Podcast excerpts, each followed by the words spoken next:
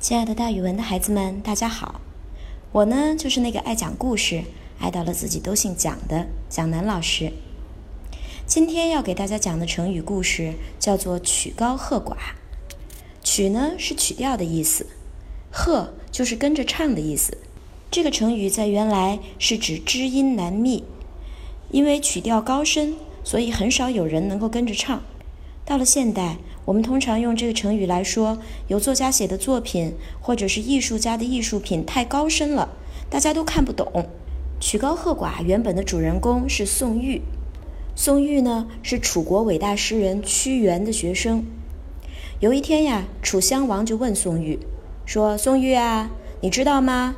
现在很多人不赞同你的言论，不了解你的思想，对你很有意见，你知道不？这事儿怎么办呀？”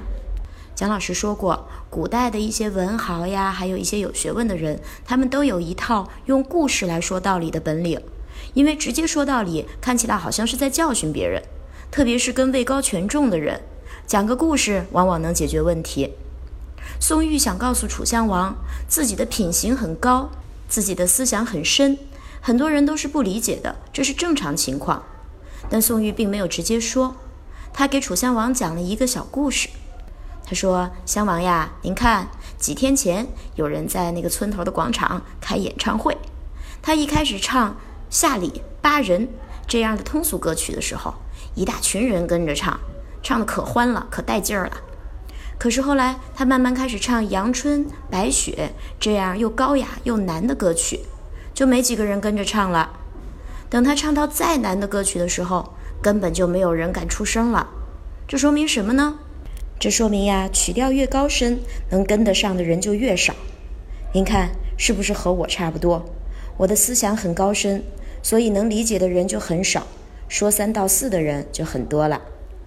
所以宋玉这一番巧妙的辩白，把“曲高和寡”这个成语留给了我们。同样留下来的还有“下里巴人”和“阳春白雪”这样的成语。“下里巴人”指的就是比较通俗的东西。阳春白雪指的就是比较高深的、比较高雅的东西，普通民众很难跟得上。到现代呀，因为艺术的表现形式很多了，有很多都是很亲民的，让大家都能共赏。所以现在，如果我们要用到“曲高和寡”这个成语，一般都是说有些作品的形式太奇怪，让大家理解不了，或者讽刺有些人自高自大，故意把东西弄得很难。好了。今天曲高和寡的故事，蒋老师就给大家讲到这儿。孩子们，咱们明天见哦。